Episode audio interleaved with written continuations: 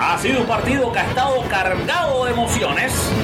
De lado el lanzador se impulsa y hay un batazo largo, largo por todo el jardín izquierdo. Y la reina de las 108 posturas salió a pasear y no regresa a la fiesta.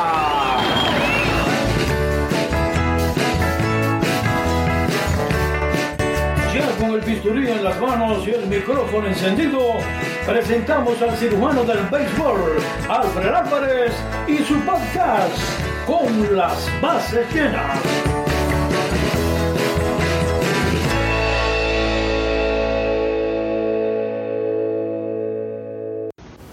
Saludos, saludos, saludos y muy buenas noches tengan todos, familia beisbolera. Bienvenidos al podcast con las bases llenas, recorriendo el mundo de las grandes ligas y además ligas invernales que ya se avecinan, por cierto, dentro de poco todavía, pero ya estamos ya calentando los motores y en el programa de hoy, además de analizar las mejores series que se vienen este fin de semana, lo que está sucediendo en el mejor béisbol del mundo. Vamos también a estar hablando de béisbol venezolano, los colombianos en las grandes ligas, los Marlins de Miami. Mira, usted mejor se va acomodando porque además vamos a dedicar una visita especial que hicimos a Cooperstown y queremos que usted la vuelva a revivir con nosotros. Para todo eso y más, agarre su cafecito, prepárese que nos vamos a viajar a través del mundo de las bolas y los strikes aquí en Con las bases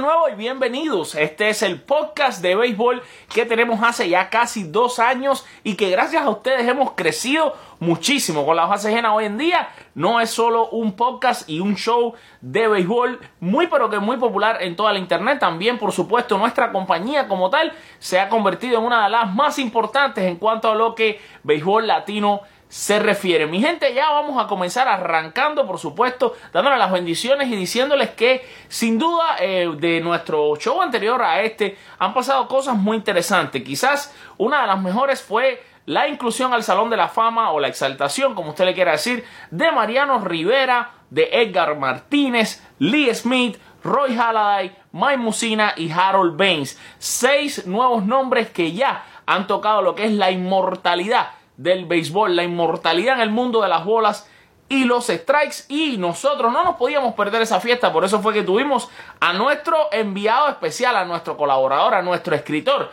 al queridísimo Raúl Ramos que se fue hasta Cooperstown, New York y por allá tuvo aventuras increíbles, trajo material de primera y eso es una de las cosas con las que vamos a arrancar este programa. Sin más, por supuesto, presentándoles ya a el señor Raúl Ramos que nos va a contar de lo que sucedió por allá por Cooperstown. Saludos familia beisbolera, saludos Alfred, gracias por darme la oportunidad de estar aquí con todos ustedes. Mira, Cooperstown fue algo increíble. El que tenga la oportunidad de ir alguna vez en su vida debería ir porque es como ir a la Tierra Santa, es ir a la Tierra Prometida. Eh, fue muy emocionante, vimos a seis peloteros ser exaltados al Salón de la Fama.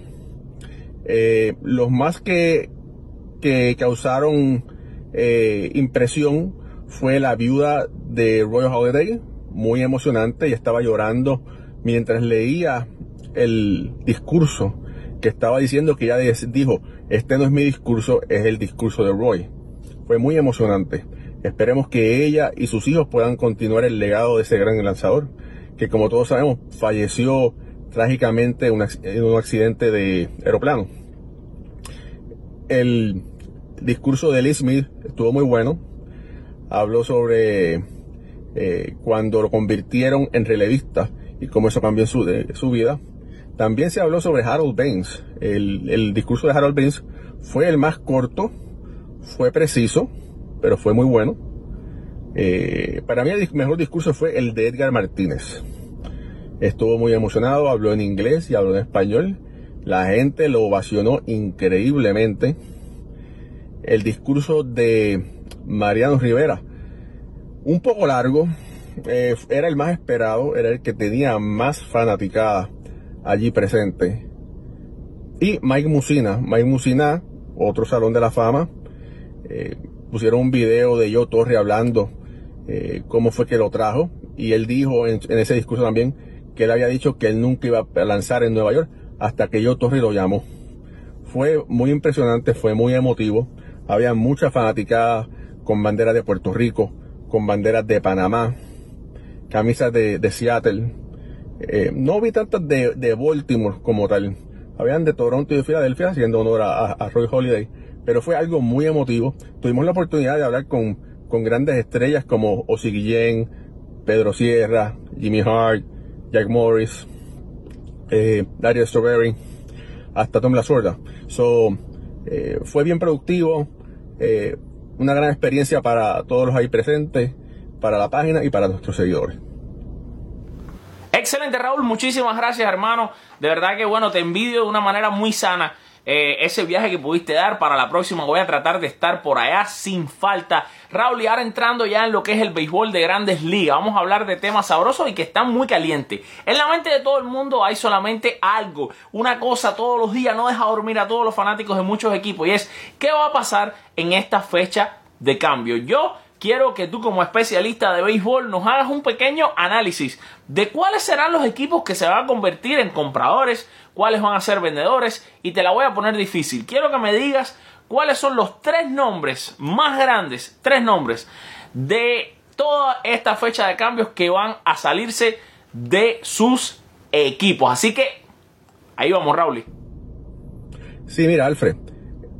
Hay, hay unos nombres que se están barajeando en el, en el mercado de cambios. Entre ellos, no me sorprendería si Pito Abreu cambia de equipo. Tú lo, entrevistaste ahora recientemente. Cuando yo estaba en Cooperstown, tú estabas en Tampa cubriendo esa, esa serie.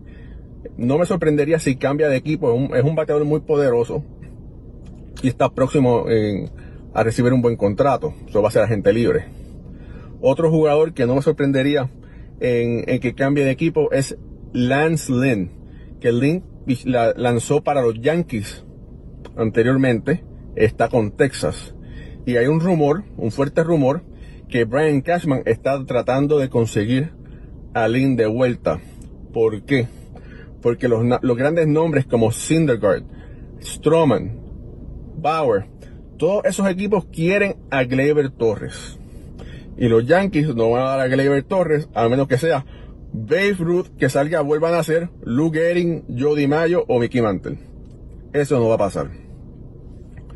Eh, otro jugador que, que, puede cambiar de equipo debe ser Bauer de Cleveland, pero a, a, los Bravos. También este rumor que puede ser Filadelfia. Los Bravos están preparándose, han dado una sorpresa agradable, están primeros en su división, ellos van a tratar también de conseguir otro otro lanzador. Se menciona que Filadelfia también va a estar buscando. Como todos sabemos, los Yankees están tratando de conseguir, pero todo el mundo lo primero que piden es a Gleyber Torres. Pero los Yankees tienen unas piezas para dar, como Tyro Estrada y Clint Fraser. Que aunque los Yankees no son vendedores, pero yo me imagino que se van a tratar de deshacer de Clint Fraser porque no hay, no hay cabida para él en ese equipo. Eh, como habíamos, habíamos hablado anteriormente en nuestra página, Castellano de los Tigres de Detroit y Boyd también son candidatos a ser cambiados. Eh, lo que los Tigres están pidiendo por Boyd es demasiado alto, no sé si va a pasar. Castellano es bien probable que cambie de equipo, como lo habíamos comentado. También, otro rumor, Edwin Díaz. Los Mets lo están tratando de, no necesariamente cambiar, pero están diciéndole a los equipos que él está disponible. Pero el precio que los Mets están pidiendo es sumamente alto igual que con Syndergaard. Eh, los Mets lamentablemente siempre están reconstruyendo, pero están diciendo y están escuchando las ofertas por estos dos grandes jugadores. Pero sus exigencias son demasiado altas. Excelente, no, me, estoy completamente de acuerdo en tu análisis, Raúl. Quizás pudiéramos también agregar algunos otros nombres ahí y me gustaría que ya en este momento de nuestro programa ustedes, queridos seguidores, comiencen a poner en los comentarios quiénes son esos jugadores que ustedes ven saliendo de sus equipos, quiénes son esos tres nombres que serían para ustedes los tres nombres más importantes que van a ver terminar eh, esta temporada con sus equipos actuales y se van a mudar a una nueva ciudad. Me encantaría saberlo, por favor, póngalo en los comentarios. Eh, nos encanta interactuar con ustedes y siempre, por supuesto, leemos todo lo que nos ponen. Gracias a eso podemos seguir creando contenido. Nos vamos ya, Raúl, pero antes de despedirnos te tenemos que hacer otra última pregunta. Recomiéndale eh, a nuestros seguidores cuáles van a ser las mejores series para este fin de semana para que todos estén tranquilitos en las casas viendo muchísimo béisbol. Raúl, un análisis de lo que de lo mejor que se viene en este fin de semana previo a esa fecha esperada de cambios. Alfred, tremenda pregunta esa. Las series para, para mirar, facilito. New York en Boston es el primero contra el tercero. Eh, son tres juegos que aunque Boston está un poco retirado del primer lugar, pero es para medir fuerza, a ver quién puede, quién puede más que tú, quién puede más que yo. eso va a ser muy interesante. New York y Boston. Otra serie muy interesante va a ser en la nacional Chicago Cubs contra Milwaukee Brewers. Volvemos a lo mismo. ¿Quién puede más? ¿Tú o yo? Es otra serie divisional, primero contra tercero, donde van a medir fuerza a ver quién puede más. ¿Tú o yo? Jelic contra Vice. Vamos a ver. Otra serie importante, interesante. Atlanta contra Filadelfia. Atlanta ha sido una sorpresa grata, están en primer lugar. Filadelfia se han desinflado un poco, están ahora en el tercer, en el tercer, en la tercera posición del este. Otra serie interesante. Y para los que quieren la ñapita, otra serie interesante es Houston contra San Luis. ¿Por qué? Vamos a ver si se encuentra Yadi Molina, que tuvo palabras fuertes con Carlos Correa, que ante Carlos Correa está un poco lesionado todavía, pero bueno, son dos equipos que hubo una pequeña rivalidad. So, esa serie va a ser interesante. Houston está en primer lugar. San Luis está en segundo lugar en su división. Eso va a ser una otra serie reñida. Excelente, mi hermano. Ya te dejo que sigas manejando ya porque ahí te vi que estás dentro del confort de tu carro, tranquilo, sabroso. Y bueno, no queremos, esperamos que, bueno, sé que estabas parado, no estabas manejando, pero si usted está viendo esto, señor, no le recomendamos nunca manejar y eh, usar el texto o el teléfono. No se grabe tanto manejando. Espera a llegar. a como Raúl, que por ahí se, se paró en una esquina para poder hablar con nosotros haciendo este pase a través de nuestro podcast de béisbol. Saltándonos un momento de las grandes ligas, las cuales vamos a regresar después, vámonos a tomar el avión de la imaginación y vámonos hasta Venezuela. Porque por allá por Venezuela, nuestra queridísima Geraldine Marrero, una excelente miembro de nuestro equipo, que es escritora y además presentadora, trabaja en la radio, una de las caras de Con las Bases Llenas sin duda alguna, desde Venezuela nos cuenta porque la Liga Venezolana de Béisbol Profesional ha tenido muchas polémicas últimamente. Sabemos también la situación, por supuesto, política y todo lo que se está viviendo por allá por Venezuela, pero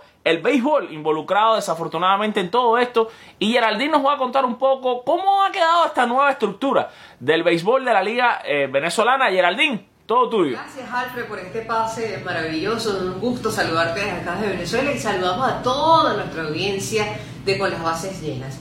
Tengo que comentarte, sí, que el mejor profesional venezolano no iniciará como siempre. De hecho, escribí un artículo para las bases llenas donde estamos especificando si quieren más información, pero yo se los voy a contar aquí en vivo. Fíjense que el béisbol venezolano estamos acostumbrados nosotros a que comience el 12 de octubre. Ahora a partir del 18 de octubre será la nueva fecha después de reuniones, de polémicas e incertidumbre porque no sabíamos incluso si los venezolanos íbamos a tener este torneo. De hecho, el torneo se decidió ya dentro de las autoridades competentes, está el ministro de Deporte y el presidente de la Liga de Béisbol Profesional Venezolano, Juan José Ávila, el cual tuve la oportunidad de conocer y en alguna oportunidad sí, este, de alguna u otra manera daba algunos indicios de que si el resultado iba a ser alentador. En cuanto a, a cómo será el campeonato y a quién será dedicado, este campeonato será dedicado a Víctor Cabalillo, la leyenda de nuestro béisbol profesional venezolano, y ahora estamos más rejuvenecidos, digamos, porque el béisbol para los venezolanos significa mucho. Significa unión, significa distracción, significa incluso emoción. Las familias enteras de venezolanos esperamos, incluso eh, tanto mujeres, niños, hombres y todo el, el país, o sea, Venezuela, eh, es un país beisbolero y por tanto estamos acostumbrados a que la temporada inicie desde el 12 de octubre, nos olvidamos de todo e inicia nuestra temporada. Como te seguía comentando, Alfred, en el tema del béisbol profesional venezolano, se tenía estimado que fuera para noviembre y ya los venezolanos habíamos entrado en pánico porque estamos acostumbrados a que esto empiece el 12 de octubre. Y, algunas de las informaciones que dieron el ministro de Deportes, tanto el presidente de la Liga de Béisbol Profesional, Juan José Ávila, y es que serán 49 juegos los que se jugarán, no serán 42, eh, para hacerte ya el resumen corto, también serán seis refuerzos que traerán extranjeros de fuera y solamente eh, por esta parte será esta cantidad mínima. En cuanto a lo demás, se ha dicho también que el presidente quiere que los venezolanos tengamos un buen campeonato de calidad y que el objetivo principal es divertir y distraer a todos los venezolanos porque ya que el béisbol es nuestra razón de ser. Y estoy de acuerdo totalmente con el presidente de la Liga de Béisbol Profesional Venezolano, porque nosotros, nuestra razón de ser desde que comienza la temporada desde octubre hasta finalizar, estamos en otra onda, estamos en la alegría, el venezolano eh, de por sí cuando le hablan de béisbol eh, es eh, totalmente, digamos, una alegría, porque te repito, el béisbol para nosotros es alegría, unión en familia, eh, olvidarnos de los problemas porque nos enfocamos solamente en los juegos, en el Caracas, Magallanes, la rivalidad que siempre acompaña a, digamos, el mejor profesional venezolano y que yo, por cierto, soy magallanera, no debería identificarme porque mucha gente me va a decir, ¿cómo que tú eres magallanera? Por eso me traes los zarcillos azules para combinar con el Magallanes. Gracias, Alfred, por este pase. Nos despedimos desde acá, de Venezuela. Eh, para todas las bases llenas. Un beso y un gran abrazo y espero que se vuelvan a conectar con nosotros y nos sigan por todas las redes sociales eh, de nuestras plataformas digitales y estén en conexión con todas nuestras informaciones que están brutales. Excelente, excelente Geraldine, muchísimas gracias. De verdad que sí, recuerden que ustedes pueden leer a Geraldine y la pueden ver a través de Con las Bases Llenas, nuestra página web en la www.conlasbasesllenas.com Ahora nos vamos con otra chica de nuestro equipo, ya que nuestro equipo está lleno de belleza. Bueno, mírenme a mí que lindo ando hoy. No, pero realmente belleza pura porque salimos de una chica relámpago para entrar en otra chica relámpago más que hace a nuestro equipo especial y maravilloso. Estamos hablando de Diana. Diana que es de Colombia, vive en Colombia, escribe muchísimo de béisbol, pero también cubre a lo que son los jugadores colombianos en las grandes ligas. Diana nos va a contar cómo están sus muchachos de Colombia en el mejor béisbol del mundo. Diana, bienvenida. Hola, ¿qué tal Alfred? ¿Cómo estás? Muchísimas gracias por tu invitación y así como tú lo dices, hoy vamos a hablar sobre todos los colombianos que están actualmente en las grandes ligas de béisbol. Te cuento a ti le cuento a todas las personas que nos están viendo que este es un año histórico para Colombia porque es la primera vez en la que 10 peloteros nacidos en nuestra tierra pues tienen la oportunidad de pisar la gran carpa del béisbol. Empecemos con José Quintana. José Quintana es un lanzador de los Cachorros de Chicago quien se desempeña generalmente como abridor. En este momento tiene una efectividad de 4.42 y yo siento que es uno de los mejores pitchers colombianos que nosotros hemos podido exportar hacia los Estados Unidos debido a que tiene con esa zurda hace un excelente trabajo. Eh, el otro pitcher colombiano que nosotros también tenemos en las grandes ligas es Julio Terán. Julio Terán en este momento está con los, ah, los Bravos de Atlanta y es el mejor pitcher que tenemos en este momento debido a que su efectividad es de 3.61. Terán hace un excelente trabajo en ese montículo y bueno, ahora vamos con a Tyron Guerrero. Tyron Guerrero se encuentra en los Marlins de Miami. Los Marlins de Miami es un equipo que nosotros acá le tenemos mucho precio porque en este momento son tres los peloteros, tres los peloteros colombianos que tenemos en los Marlins de Miami. Y bueno, eh, Tyron Guerrero no ha tenido mucha participación en este año debido a que él generalmente eh, hace su trabajo como cerrador, pero no se ha dado la oportunidad y pues no ha tenido como muchos partidos en los cuales jugar y en este momento tiene una efectividad de 4.76 más o menos ya dejando a los lanzadores a un lado, dejándolos respirar, vamos con los infielders. Les voy a hablar sobre Giovanni Urshela, que en lo personal es mi favorito. Giovanni Urshela está haciendo un excelente trabajo con los Yankees de Nueva York. Creo que todos hemos sido testigos de, de, ese trabajo que está haciendo el cartagenero en los bombarderos del Bronx. Giovanni Urshela entró al equipo grande de los Yankees el 6 de abril más o menos de este año y pues creo que se ha ganado el cariño de todos los fanáticos de los Yankees. Los números, pues, ¿qué te puedo decir? Eh, Giovanni Urshela tiene más de 10 cuadrangulares, en este momento ya tiene, ya tiene un promedio más o menos de 300 en, su bateo. Y bueno, la defensiva de él es súper sólida y creo que la mayoría de las jugadas que hace en tercera base son una joyita como nosotros llamamos en el béisbol. Vamos con ahora con Oscar Mercado. Oscar Mercado es un jardinero. Él nació eh, eh, eh, él nació en Cartagena, pero desde muy chiquito se fue a los Estados Unidos. Por eso es que tiene un inglés súper fluido. Él es un americano más. Él está haciendo un excelente trabajo con los indios de Cleveland. Hace poco conectó dos cuadrangulares en un mismo partido. De esa manera se convierte en el cuarto colombiano en conectar dos cuadrangulares en un mismo partido de grandes ligas.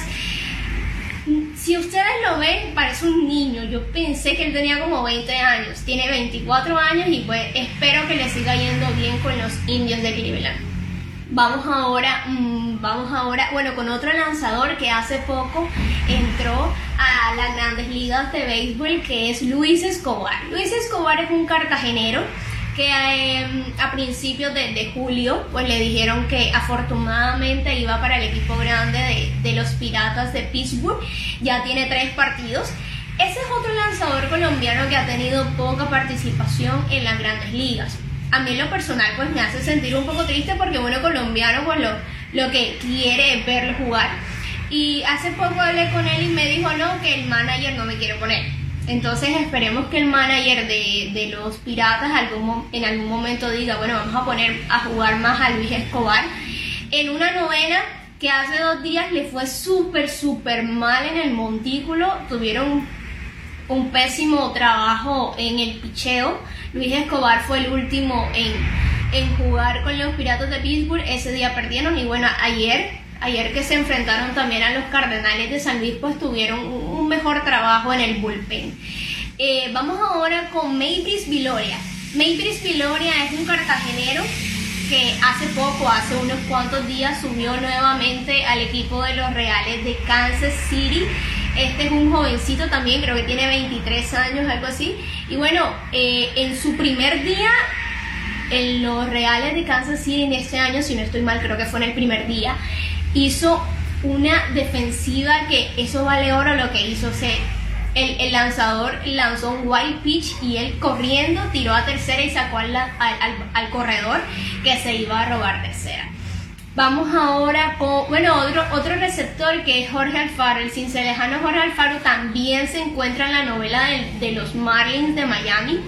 Y bueno, hace poco eh, eh, rompió récord de lanzamientos más rápidos hacia segunda base en intento de robo de base. Eh, Jorge Alfaro es uno de los colombianos que más cuadrangulares tiene en esta temporada es excelente como receptor. Antes estaba con los Phillies de Filadelfia. Y otro, otro colombiano que también está eh, en los Marlins de Miami es Harold Ramírez, quien también en estos días conectó, hace poco conectó un jonrón en esta semana y la semana pasada también ha sido una lluvia de jonrones colombianos en, las grandes ligas. Y bueno, otro del cual ya el último porque son muchos, es Donovan Solano. Donovan Solano nació en la ciudad de Barranquilla, de donde yo soy, y está haciendo un excelente trabajo con los gigantes de San Francisco, quienes están, en lo personal, yo pienso que están llamando mucho la atención, porque están haciendo un excelente trabajo pues, en, en esta segunda mitad de la temporada. Esto es un resumen de los colombianos que están actualmente en las grandes ligas de béisbol. Gracias por la invitación, Alfred. Y bueno, sigan, sigan leyendo lo que nosotros escribimos en, los, las bases llenas. Excelente, Diana, excelente. Muchísimas, pero muchísimas gracias. Excelente tu análisis, me encanta. Y por supuesto, tenemos muchísimos seguidores de Colombia que nos están viendo. Y si usted nos está viendo de Colombia, yo les voy a pedir ahora mismo que después de haber visto este excelente análisis de Diana, usted ponga en los comentarios una banderita colombiana. Queremos ver emojis, queremos ver banderitas colombianas en los comentarios. Si usted es de Colombia, mi amigo, saque este bate aquí de la nada es que siempre tengo un bate conmigo. Pero si usted es de Colombia y nos está viendo, por favor, ponga una bandera de Colombia, represente su orgullo colombiano en los comentarios con una banderita para saber que usted nos sigue desde esa hermosa tierra de la cumbia, de mujeres lindas, de comida sabrosa. ¡Qué linda es Colombia! Y nada, saltamos de Colombia y ahora regresamos otra vez a las grandes ligas. De hecho, nos vamos a la ciudad donde vivo. Y no precisamente conmigo, sino que vamos a hablar de la ciudad donde vivo, aunque este personaje no esté eh, aquí en Miami, sino está por allá por Detroit. Estamos hablando de nuestro Big Grider, el hombre que cuando las noticias suceden, cuando cambian al pelotero, cuando sucede lo que sucede al segundo, está publicando ya la noticia, el teclado más rápido de todas las bases llenas o con las bases llenas, es el señor Chris Colón, que nos viene a hablar un poquito sobre los Marlins. Chris, sabemos que escribe por supuesto de todo. Si usted sigue la página, usted ve a Chris lo mismo hablar de los Yankees, que de los Marlins, que de béisbol de Puerto Rico. Chris además es, es uno de los locutores en la Liga AA, una liga tan popular como la AA en Puerto Rico, pero Chris le encantan los Marlins, le gusta hablar muchísimo de los Marlins. Además, ya creo que aquí en Miami todo el mundo lo conoce, a pesar de que no está aquí en Miami. Y la pregunta que yo tengo para ti, Chris, es la siguiente. ¿Cómo evalúas la actuación de estos Miami Marlins en el 2019? Te queremos escuchar. Saludos Alfred y saludos a toda la gente bonita y, linda que nos sigue en Con las Bases Llenas y que nos leen día a día. Mi nombre pues obviamente es Chris Colón y darle las gracias ¿verdad? a todos ellos que siempre están ahí en, la sintonía. Ahora la primera pregunta de cómo evaluar la temporada de los Marlins, pues realmente ha sido una temporada de racha como, como muchas otras. Ha sido una temporada donde han pasado cosas positivas, eh, jugadores positivos como Harold Ramírez eh, Smith, buena temporada también de Brian Anderson, eh, eh, Cooper también. han sido jugadores que, han sido la, nota positiva en el equipo. Otras cosas también, otras cosas también negativas que han pasado. Obviamente la ofensiva no, no ha fluido muy bien en el equipo de los Marlins, que eso es algo que deben mejorar próximamente. Sí que ha sido una temporada así, yo le evalúo una temporada de racha, una temporada de alta y, de baja. Muy bien, Chris, excelente. Me encanta eh, la manera en la que explicas eso, una manera concisa, clara, pero te quería hacer una pregunta, Chris. Estos Marlins, en esta fecha de cambios que se vienen, ¿qué va a pasar? O sea, ¿qué cree Chris Colón que van a ser las movidas que vamos a ver a los peces hacer en, en unas horas, en unos días?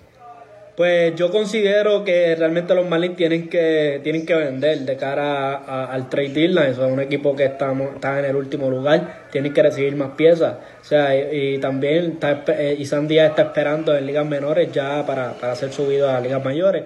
Y eso no puede pasar hasta que Starling Castro se mueva a otro equipo, Starling Castro decida jugar en otra posición, o no se sabe todavía lo que va a pasar, pero definitivamente tienen que vender, tienen buenas piezas para vender, Sergio Romo, Starling Castro, eh, a los iniciadores yo no los tocaría, realmente que Smith, eh, Richard ha hecho un trabajo mal, porque realmente ha estado mal, pero los otros iniciadores, Yamamoto y eso, son intocables en el equipo, así que si hay que hay que cambiar a algunos jugadores, tiene que ser a Sergio Romo o a, o Starling Castro, uno de, uno de esos dos o tal vez los dos. Muy bien, muy bien, muy bien, Chris. Ahora, mi hermano, yo te quiero hacer una pregunta, realmente te pones la mano aquí ahora en el corazón Póntela bien en el corazón, Chris, mientras me estás viendo ahora que estamos haciendo los pases de un lugar a otro y te voy a decir esto. Realmente, basado en el proceso de Derek Jeter, basado en lo que se ha hecho hasta ahora, el estadio, porque incluso estas cosas son importantes, el estadio, las cosas nuevas que se han agregado para los fanáticos, la cultura nueva que está tratando de implementar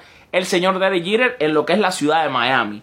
Dado también lo que es basándonos en las granjas, los peloteros que están en las granjas, ¿Cómo tú crees de verdad que estos Marlins, sinceramente, en tres años, se van a convertir en un equipo completamente competitivo en el mejor béisbol del mundo? ¿Sí o no? Quiero escuchar. Pues realmente pensar de que los Marlins van a ser contendientes de dos años a tres años, pues lo veo un poco distante de que sean contendientes con este mismo equipo pero creo que próximamente se le van a añadir piezas, se le van a añadir bateadores al equipo de los Marlins que puedan complementar lo que este núcleo joven que tenemos, ver a Harold Ramírez con otros jugadores, ya Curtis Granderson posiblemente no este año que viene, eh, pero el futuro es bueno para los Marlins, está Gareth Cooper, eh, imagínense a Sandía en segunda, Miguelito Rojas tiene 30 años, todavía le queda béisbol que está en el campo corto, Ryan Anderson en tercera, y buscar buscar quizás otros bateadores, o sea, hay bateadores de la agencia libre, o sea, Abreu va a ser la agencia libre en el 2020, quién sabe si quizás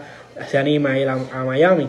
Sí que hay que ver, pero ahora mismo no creo que, sean contendientes si no hacen cambio y, no, no hay piezas, no hay bateadores que impulsen carreras, que es lo que le hace falta a los Marlins.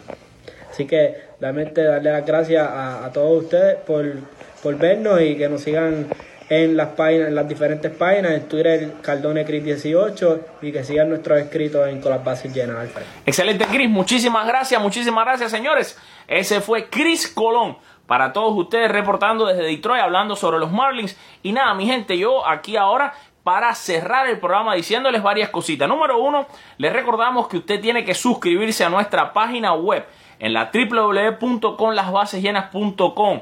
¿Por qué? ¿Por qué lo tiene que hacer? La palabra tiene parece obligación, no es obligación. Usted se suscribe si quiere. Pero ¿qué pasa?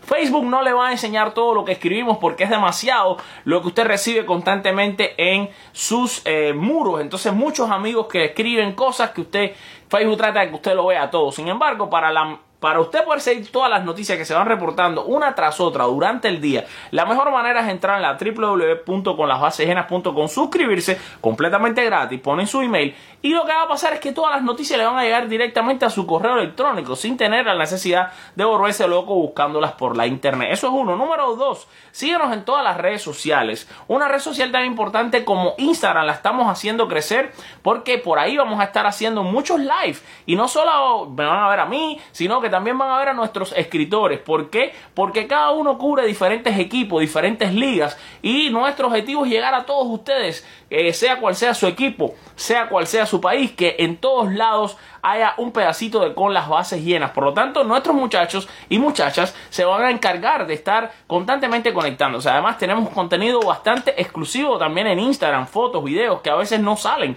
aquí en la página de Facebook. Considere seguirnos en Instagram y, por supuesto, señores, esta transmisión está saliendo a través de Facebook Live y de YouTube Live. Nuestro nuevo canal de YouTube se llama ¿Qué pasa MLB? donde sacamos también contenido exclusivo que usted no puede ver en otro lado como documentales de béisbol.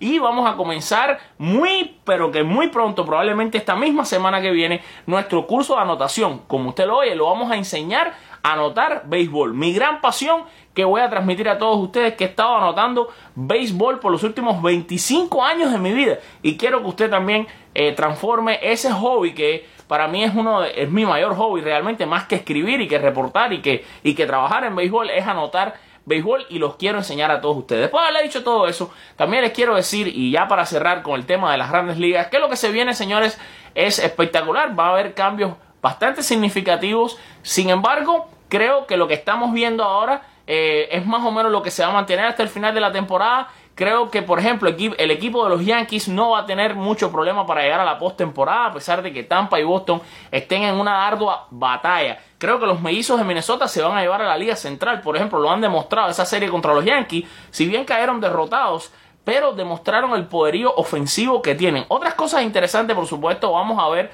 a lo largo del mejor béisbol del mundo.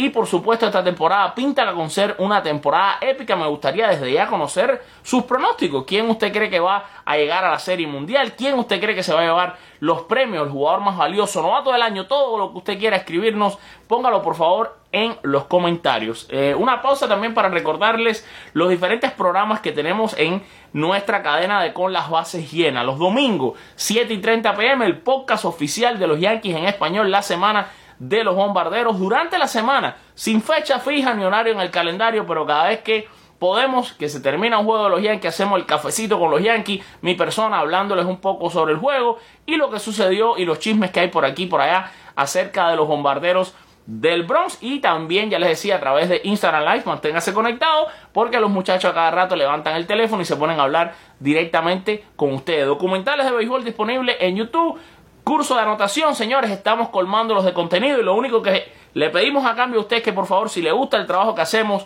regálenos un me gusta comparta este video en sus muros suscríbase a nuestras redes sociales y nada recordarles como siempre que nos vamos con la frase del bambino Beirut que dijo el béisbol es y siempre será el deporte más lindo del mundo. Chao, se les quiere.